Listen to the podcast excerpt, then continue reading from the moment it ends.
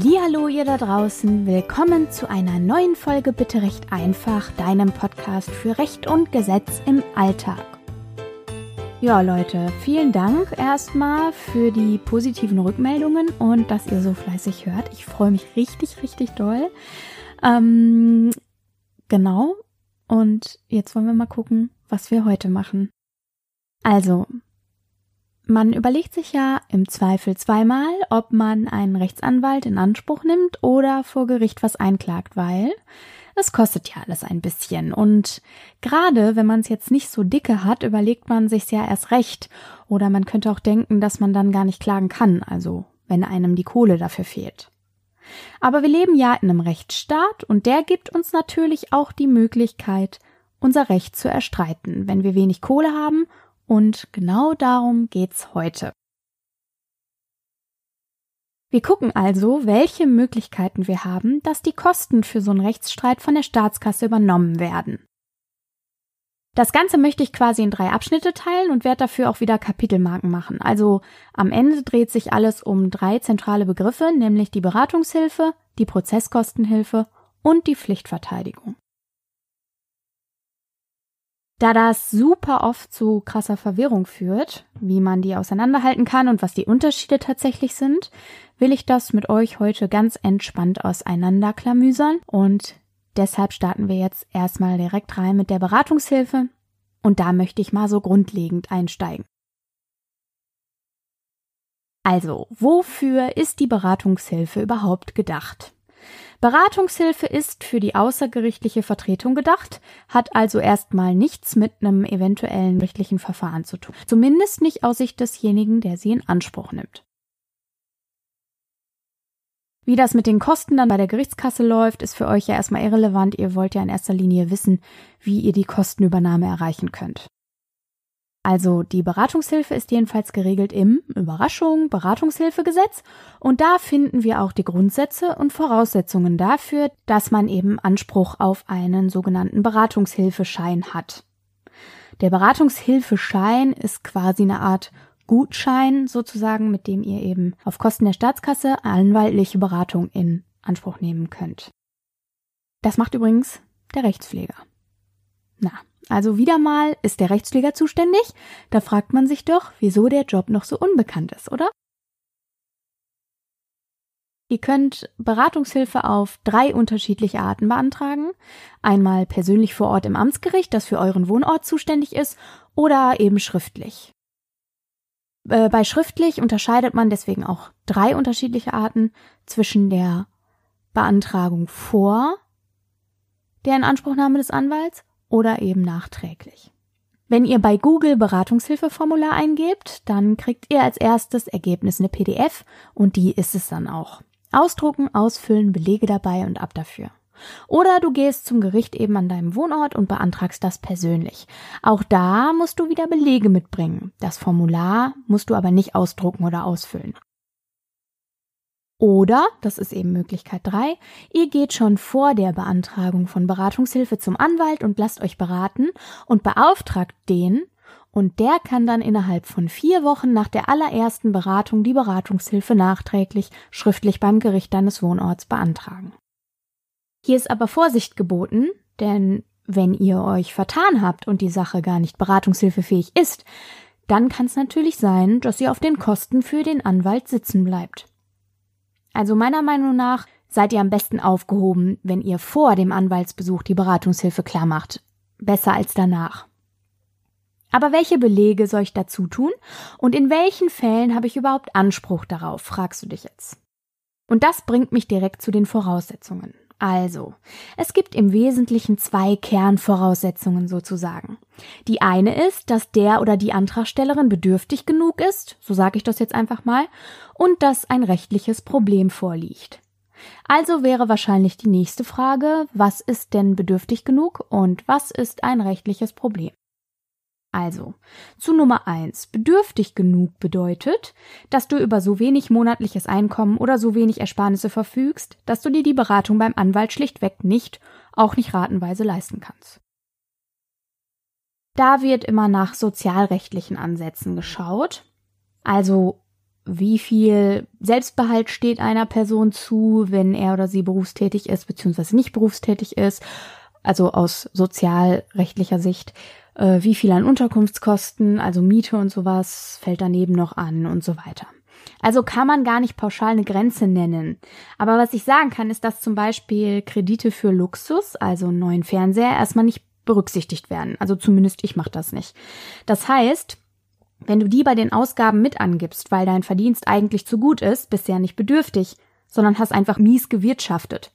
Also du verstehst, was ich sagen will.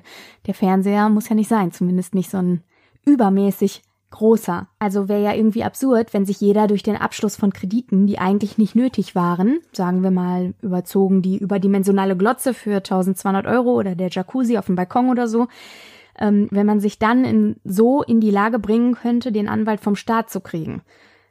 Wenn du aber Arbeitslosengeld 2, auch bekannt unter Hartz IV, kriegst, bist du in jedem Fall bedürftig und hast schon mal wirtschaftlichen Anspruch auf Beratungshilfe. Wenn du alleinstehend bist, in einer Mietwohnung wohnst, arbeitest und da so um die 1000 Euro rauskriegst und sonst normale Ausgaben hast, würde ich auch sagen, das passt mit der Beratungshilfe. Aber es kommt eben auf den individuellen Fall an und ähm, auf die individuelle Berechnung. Aber wenn du sicher gehen willst, kannst du einfach mit deinen Unterlagen zur Rechtsantragstelle in deinem Gericht gehen und dort wird man dir dann schon sagen, ob du einen Anspruch hast oder eben nicht. Belege für deine finanzielle Situation können sein deine Kontoauszüge der letzten drei Monate, deine Gehaltsabrechnungen der letzten drei Monate, dein aktueller Leistungsbescheid, wenn du Sozialhilfe bekommst, dein Mietvertrag und sowas halt. Auch hier gilt, wenn du nicht sicher bist, was du mitbringen musst, ruf eben vorher beim Gericht an, dann sparst du dir einen Gang umsonst. Darüber hinaus solltest du allerdings noch weitere Unterlagen mitbringen, nämlich die, die eben beweisen, dass du auch ein rechtliches Problem hast. Und damit kommen wir eben zur Frage Nummer zwei, was ist denn ein rechtliches Problem? Das rechtliche Problem musst du unbedingt von einem tatsächlichen Problem unterscheiden. Ist eine eklige Amtsdeutschformulierung, ich weiß, aber ich will es dir auch gerne direkt erklären. Also, es gibt so manchen Spezialisten da draußen, der versucht, seine Probleme generell über Anwälte regeln zu lassen, weil er sich vor Auseinandersetzungen scheut. Also, wenn man sich mit seinem Nachbarn zopft, weil man bis vor zwei Wochen mit dem befreundet war, und dann hatte man Streit und seitdem stört alles, was der Nachbar macht, dann ist das erstmal kein rechtliches Problem, sondern ein zwischenmenschliches eigentlich, also ein tatsächliches Problem. Wenn der oder diejenige jetzt allerdings tatsächlich einen Problemnachbarn hat und sich das tatsächliche Problem zu einem rechtlichen Problem auswächst, also das kann auch schon mal sein. Das wäre dann zum Beispiel der Fall, wenn der Nachbar permanent gegen die Hausordnung verstößt oder nach 22 Uhr ordentlich laut ist oder, oder, oder, dann hätte man ja schon einen Anspruch, dass mal Ruhe im Karton ist. Also in dem Fall hätte man ja vielleicht schon ein rechtliches Problem und dann auch grundsätzlich irgendwann Anspruch auf Beratungshilfe. Wären da nicht noch ein paar andere Hürden? Neben der Tatsache, dass du ein rechtliches Problem haben musst und keine ausreichenden Mittel für eine Rechtsberatung zur Verfügung haben darfst, sage ich jetzt einfach mal, darfst du nämlich auch nicht mutwillig die Beratungshilfe in Anspruch nehmen. Und damit wird's kurz Zeit für einen Abstecher in die amtsdeutschen Klassiker, wo wir uns jetzt die Mutwilligkeit mal anschauen wollen. Und im Zusammenhang mit der Beratungshilfe bedeutet das, dass wir einfach den Selbstzahlervergleich durchführen. Also lautet die Frage zur Prüfung der Mutwilligkeit so. Würde ein Mensch, der vernünftig über die Sache nachdenkt und den Anwalt aus eigener Tasche zahlen müsste, mit der Sache wirklich zum Anwalt gehen? Also, das ist so die Kernfrage, die ihr euch stellen müsst, wenn ihr euch fragt, ob eure Sache beratungshilfefähig ist oder nicht. Und wenn die Antwort darauf lautet, nee, wird nur einer machen, der nicht mehr alle Tassen im Schrank hat, oder nee, wird der Mensch wohl erstmal noch selbst versuchen zu klären, dann ist deine Sache wohl nicht beratungshilfefähig. Aber wie gesagt, zur Not einfach im Gericht mal vorbeigehen oder anrufen. Es gibt schon einige Bereiche, in denen Beratungshilfe auch bei einem rechtlichen Problem erst gegeben werden kann, wenn sich der rechtssuchende Mensch erstmal selbst drum gekümmert hat. Im Gesetz steht nämlich, dass man alle zur Verfügung stehenden und zumutbaren kostengünstigeren oder kostensparenden Hilfsmöglichkeiten ausschöpfen muss, bevor man Beratungshilfe kriegt. Ich mach mal Beispiele. Also, wenn man zum Beispiel sein minderjähriges Kind bei sich wohnen hat und der andere Elternteil zahlt keinen Unterhalt, muss man vor der Beratungshilfe mal das Jugendamt drauf anhauen. Die können nämlich eine Beistandschaft einrichten und dann darüber den Unterhalt für den Elternteil eintreiben, der das Kind zu Hause hat. Erst wenn das nicht fruchtet, gibt's Beratungshilfe. Bei Nachbarschaftsstreitigkeiten muss man erstmal zum Schiedsmann oder zur Schiedsfrau gehen. Die gibt's eigentlich in jeder Stadt, Google hilft einem da oft schon weiter. Er oder sie versucht dann schon mal, die Streithähne oder Streithennen an einen Tisch zu setzen, sodass man auch ohne Gericht eine Lösung finden könnte. In solchen Nachbarschaftssachen kann und sollte man übrigens auch erstmal den Vermieter mit einbeziehen. Also wenn man denn zur Miete wohnt, meine ich. Und natürlich ist es immer Voraussetzung, zumindest finde ich, das ist zumutbar, selbst mal einen netten Brief zu schreiben und nicht nur anzurufen. Schriftlich macht's oft mehr Eindruck und für die meisten Leute sollte es kein Problem sein, mal eine Forderung schriftlich zu formulieren und eine Frist zu setzen. Wenn sich dann immer noch nichts tut, klappt's auch mit der Beratungshilfe. Aber denk dran, dann auch eine Kopie von deinem Schreiben mit zum Amtsgericht zu nehmen bzw. zu deinem Antrag dazuzulegen, damit der Kollege oder die Kollegin auch sieht, dass du dich eben selbst schon gemacht hast. Ach ja, und wichtig ist auch noch, dass die Sache, um die es geht, noch nicht bei Gericht ist. Denn dann gibt's Beratungshilfe nicht mehr, sondern Prozesskostenhilfe. Aber dazu komme ich gleich. Die Beratungshilfe umfasst übrigens die komplette außergerichtliche Vertretung. Also mehrere Beratungen, mehrere Schreiben, falls nötig, eben so lange, bis die Sache erledigt ist oder vor Gericht geht. Eine Ausnahme gibt's in Strafsachen und Ordnungswidrigkeiten, da gibt's nämlich nur eine mündliche Beratung. Die Schreiben und so können also nicht vom Anwalt mit der Gerichtskasse abgerechnet werden. Also, ich fasse es nochmal kurz für euch zusammen. Beratungshilfe ist nur für die außergerichtliche Beratung, der Streit darf also noch nicht vor Gericht stehen und umfasst alles, bis die Sache erledigt ist oder vor Gericht geht, außer in Strafsachen, da findet nur eine mündliche Beratung statt. Du kannst die Beratungshilfe schriftlich oder persönlich im Vorfeld beantragen oder nach der Beratung durch deinen Anwalt, wobei vorher eben immer sicherer ist. Damit dir Beratungshilfe bewilligt werden kann, musst du ein rechtliches Problem haben und das auch belegen können und außerdem nachweisen, dass du dich schon selbst, soweit du konntest, gekümmert hast und alle zur Verfügung stehenden Hilfsangebote ausgeschöpft hast. Außerdem musst du deine wirtschaftliche Bedürftigkeit nachweisen und wenn das alles passt, kriegst du Beratungshilfe in Form eines Beratungshilfescheins. Damit dackelst du dann zum Anwalt. Eine Mini-Eigenleistung verbleibt aber bei dir. Du musst dem Anwalt noch 15 Euro aus eigener Tasche zahlen, wenn er das gerne hätte.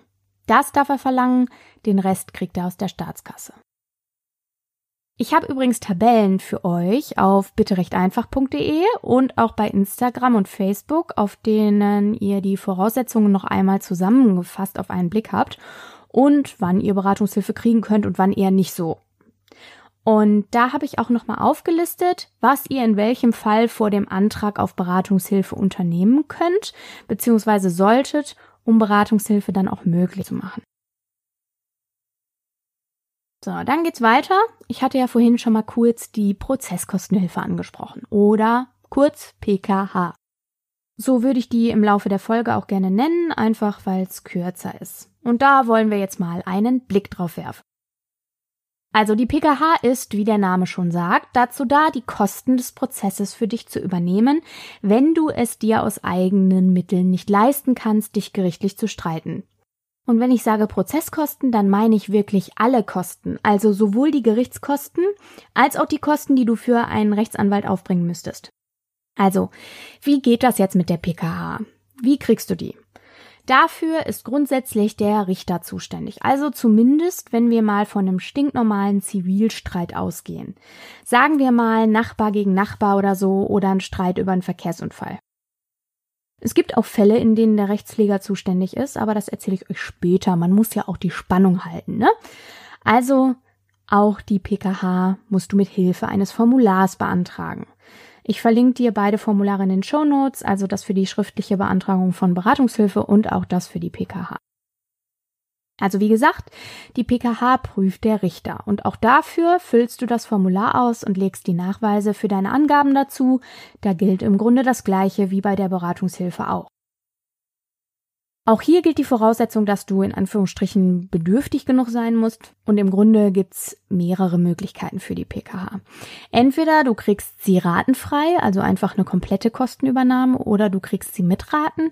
Dann musst du maximal 48 Raten zahlen und zwar in der Höhe, wie dein monatlicher Geldfluss es hergibt. Und das wird dann auch durch den Richter ganz genau bestimmt, also ob und wie viel du zuzahlen musst. Und wenn dann nach den 48 Raten noch ein Rest übrig ist, zahlst du den nicht. Darauf bleibt die Staatskasse dann sitzen. Aber was heißt jetzt bedürftig genug in dem Fall? Im Grunde läuft die gleiche Berechnung wie bei der Beratungshilfe im Hintergrund. Also gilt auch hier wieder so grob überschlagen, ein alleinstehender Mensch mit einem Einkommen von um die 1000 Euro dürfte, klar kommt es da auch noch auf den Wohnort an und so, ratenfreie PKH bekommen, wenn er oder sie normale Fixkosten hat, also Miete und sowas meine ich damit. Die genaue Berechnung erspare ich euch jetzt mal, aber wir benutzen dafür so eine Berechnungstabelle und geben da eben dann alle Zahlen ein. Und wenn du dir nicht sicher bist, ob du PKH bekommst, dann ruf einfach mal beim Gericht bei dir am Wohnort an oder geh eben hin und frag, ob man für dich mal durchrechnen könnte, ob du PKH bekommen würdest. Ach ja, übrigens, wenn du Sozialleistungen kriegst, solltest du auch die PKH eigentlich problemlos kriegen. Ist ähnlich wie bei der Beratungshilfe. So, aber ebenfalls wie bei der Beratungshilfe sind ja die wirtschaftlichen Voraussetzungen nicht alles. Du musst ja auch noch ein Problem haben, was quasi die Kostenübernahme rechtfertigen soll. Und um zu gucken, ob sowas vorliegt, prüft der Richter die Aussicht auf Erfolg in deinem Fall. Also, was heißt das? Aussicht auf Erfolg. Das bedeutet, dass wenn du klagst und PKH beantragst, der Richter das einmal so durchspielt und sich überlegt, wie das Verfahren wohl ausgehen könnte. Wenn die Chancen einigermaßen gut stehen, dass du recht haben könntest, kriegst du die PKH. Wenn deine Klage absoluter Quatsch ist, wird die Staatskasse damit nicht belastet, das heißt, du kriegst halt keine PKH. Auch da spielt auf jeden Fall die Mutwilligkeit eine Rolle, wie bei der Beratungshilfe. Da wird genauso geprüft, würde einer, der sie alle beisammen hat, auch wegen der Nummer vor Gericht ziehen. Übrigens kannst du den Antrag während des ganzen laufenden Verfahrens stellen. Wichtig ist nur, dass du ihn stellst, bevor das Verfahren zu Ende ist. Übrigens gibt's natürlich, wie vorhin schon angeteasert, auch noch andere Fälle für PKH als so ein Streit vorm Zivilgericht. Äh, wir haben ja hier im Podcast schon mal über Fändungen gesprochen und so. Dafür kannst du auch PKH kriegen, also wenn du eine Fändung einleiten willst, generell wenn du Zwangsvollstreckung machen willst. Dann ist aber nicht der Richter beim Prozess zuständig, sondern da ist immer wieder der Rechtspfleger beim Vollstreckungsgericht. Und wenn du dich jetzt fragst, was das Vollstreckungsgericht ist und wie du rausfindest, wer da zuständig sein könnte, dann hör doch mal die Folge zum Thema Zwangsvollstreckung. Also, fassen wir auch die PKH nochmal zusammen. Die PKH sichert die Kostenübernahme im Verfahren. Dazu zählen die Kosten für den Anwalt, aber auch die Gerichtskosten selber. Die PKH prüft und bewilligt der Richter. Auch dafür brauchst du ein rechtliches Problem, was einigermaßen erfolgsaussichtsreich ist, beziehungsweise nicht mutwillig und musst bedürftig beziehungsweise mittellos sein. Du kannst die PKH zu jeder Zeit im Verfahren beantragen. Nur wenn das Verfahren schon durch ist, ist halt blöd. Die PKH kann dir ratenfrei oder mit einer Ratenrückzahlung bewilligt werden und das Gericht prüft das auch noch mal ein paar Jahre nach Abschluss des Verfahrens, also ob du wirklich vielleicht inzwischen mehr Kohle kriegst und deshalb zurückzahlen kannst, dann können auch noch mal Raten festgelegt werden.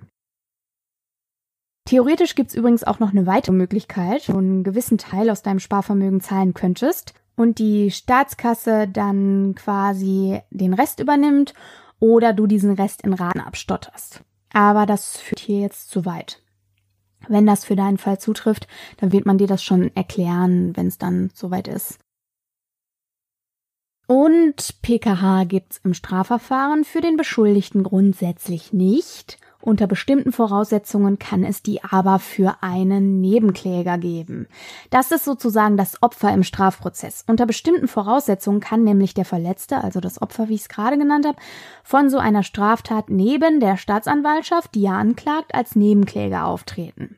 Die Voraussetzungen nehme ich jetzt nicht auseinander, das ist ja heute nicht unser Thema, aber ich verlinke euch den entsprechenden Paragraphen, das, da ist auch eine feine Aufzählung, was so die Voraussetzungen sind. Jedenfalls kann man, wenn man Nebenkläger ist, auch die PKH theoretisch unter bestimmten Voraussetzungen im Strafverfahren beantragen. So, und wenn ihr euch jetzt fragt, was es denn für einen Beschuldigten im Strafverfahren an Möglichkeiten für die Kosten gibt, wenn PKH schon nicht in Frage kommt, gibt's natürlich auch da noch eine Antwort. Und deshalb erzähle ich euch jetzt noch fix was zur Pflichtverteidigung. Das ist sozusagen die dritte im Bunde. Und dazu gibt's in der Strafprozessordnung, kurz STPO, in Paragraph 140 eine hübsche ausführliche Aufzählung. Dafür ist nämlich eine Mittellosigkeit des Angeklagten gar nicht unbedingt Voraussetzung. Im 140 StPO ist die Rede von der notwendigen Verteidigung. Also das heißt, es geht da wirklich darum, welche Verteidigung notwendig ist, damit der Angeklagte eben seine Rechte wahrnehmen kann, beziehungsweise die Verteidigung bekommt, die eben notwendig und angemessen ist in Anbetracht der Sache, die ihm vorgeworfen wird. Ich schnapp mir praktisch wohl relevantesten Fälle für die Pflichtverteidigung, allerdings ohne Gewähr, weil ich habe noch keine Strafsachen gemacht. Daher reiße ich das auch nur kurz an. Also, der 140 StPO sagt, dass die Verteidigung zum Beispiel dann notwendig ist, wenn die Verhandlung im ersten Rechtszug, also zu Beginn des Verfahrens, nicht vor dem Amtsgericht geführt wird, sondern vor einem höheren Gericht, also vor dem Landgericht oder Oberlandesgericht. Je weiter oben sozusagen es losgeht, desto höher ist nämlich auch die Strafe, die zu erwarten ist. Oder wenn dem Angeklagten ein Verbrechen vorgeworfen wird. An der Stelle lohnt sich ein kleiner Ausflug nochmal in die amtsdeutschen Klassiker. Wir müssen nämlich einmal kurz Verbrechen und Vergehen voneinander unterscheiden. Da gibt's nämlich tatsächlich gesetzliche Regelungen und Definitionen für. Ein Verbrechen ist nämlich eine Straftat, für die der Übeltäter mindestens ein Jahr in den Knast geht. Ein Vergehen ist eine Straftat, die mit weniger als einem Jahr Gefängnis oder mit einer Geldstrafe bestraft werden kann. Also merke, wenn man mindestens ein Jahr Strafe zu erwarten hat, wäre der Pflichtverteidiger gerechtfertigt. Dann gibt's ja Verfahren, die zu einem Berufsverbot führen können. Auch dann steht so viel auf dem Spiel, dass der Gesetzgeber da gedacht hat, jo, der Pflichtverteidiger ist auf jeden Fall gerechtfertigt. Übrigens auch dann, äh, wenn aus irgendeinem Grund für den Richter ersichtlich ist, dass der Angeklagte sich eben nicht selbst verteidigen kann oder wenn er hörbehindert, sehbehindert oder sprachbehindert ist. Dann gibt's noch einen Pflichtverteidiger, wenn der Angeklagte auf Entscheidung des Gerichts in der Anstalt ist oder sich seit mehr als drei Monaten in U-Haft befindet. Und auch dann, wenn dem Verletzten, also dem Opfer quasi, auch ein Rechtsanwalt gestellt wird. Das ist das, wovon ich äh, vorhin sprach, dass da eben als Nebenkläger im Wege der PKH auch ein Rechtsanwalt beigeordnet werden kann. Ich pack euch den 140 StPO auch mal mit einem Link in die Show Notes. Dann könnt ihr gerne noch mal selbst nachlesen. In solchen Fällen äh, kann der Angeklagte dann nämlich die Pflichtverteidigung selbst beantragen. Allerdings, Achtung, Achtung, muss das Gericht den Pflichtverteidiger auch so automatisch, wir sagen von Amts wegen, beiordnen, weil das zu den Rechten eines Beschuldigten gehört. Daher kommt es in dem Fall auch nicht darauf an, ob der Angeklagte sich die Verteidigung leisten kann oder nicht. Wenn ein Fall der notwendigen Verteidigung vorliegt und das Gericht das weiß, darauf liegt auch nochmal die Betonung, dann muss es eben, wie gesagt, unabhängig davon, ob der Angeklagte sich den Anwalt leisten kann oder nicht, einen beiordnen und auch unabhängig davon, ob ein Antrag vorliegt. Übrigens ist dafür der Richter zuständig. Wenn es zu einer Verurteilung kommt, dann gibt es zwei Möglichkeiten. Wir sprechen jetzt über die Rückzahlung der Kosten für die Pflichtverteidigung. Entweder muss der Angeklagte bzw. der dann Verurteilte auch die Kosten tragen. Das heißt, die Staatskasse fordert dann die Kosten des Pflichtverteidigers auch vom Verurteilten zurück. Oder es wird davon abgesehen, die Kosten zurückzufordern. Das entscheidet dann das Gericht. Bei PKH und Beratungshilfe kommt es ja in so einem Fall darauf an, ob man ausreichend Vermögen oder Einkommen hat oder eben nicht. Je nachdem wird dann eben ja noch die Kohle vom Gericht zurückgefordert oder halt nicht. Wenn der Angeklagte freigesprochen wird, dann muss er die Kosten natürlich nicht erstatten. Dann übernimmt die Kosten für den Pflichtverteidiger die Staatskasse auf jeden Fall. So, Freunde. Das war's erstmal zu den Kostenhilfen. Ich verlinke euch, wie gesagt, die Formulare in den Show Notes und auch den 140 SCPO Und es gibt bei Instagram und Facebook unter bitterechteinfach.podcast und auf www.bitterechteinfach.de, wie gesagt, die Tabelle mit den Unterschieden, damit nochmal klar wird, wann welche Kostenhilfe das Mittel der Wahl ist und wie ihr es beantragt und worauf ihr achten müsst. Außerdem habe ich mich kurzfristig entschlossen, euch noch ein paar Tabellen mehr dahin zu packen, nämlich ähm, die Sachen für die Beratungshilfe. Also ihr findet da jetzt auch nochmal Tab äh, Tabellen zum äh, Thema, wann kriege ich Beratungshilfe, wann kriege ich Beratungshilfe nicht, welche Voraussetzungen muss ich erfüllen, welche zerschießen mir sozusagen die Chancen auf Beratungshilfe und was muss ich alles vorher selber machen, welche Anlaufstellen gibt es, um diese kostengünstigeren Hilfsmöglichkeiten in Anspruch zu nehmen und so weiter und so fort. Ich danke euch wie immer für eure Aufmerksamkeit und hoffe, euch allen da draußen geht's gut. Und wir hören uns in zwei Wochen wieder. Und bis dahin wünsche ich euch wie immer eine wunderbare Zeit. Bis bald.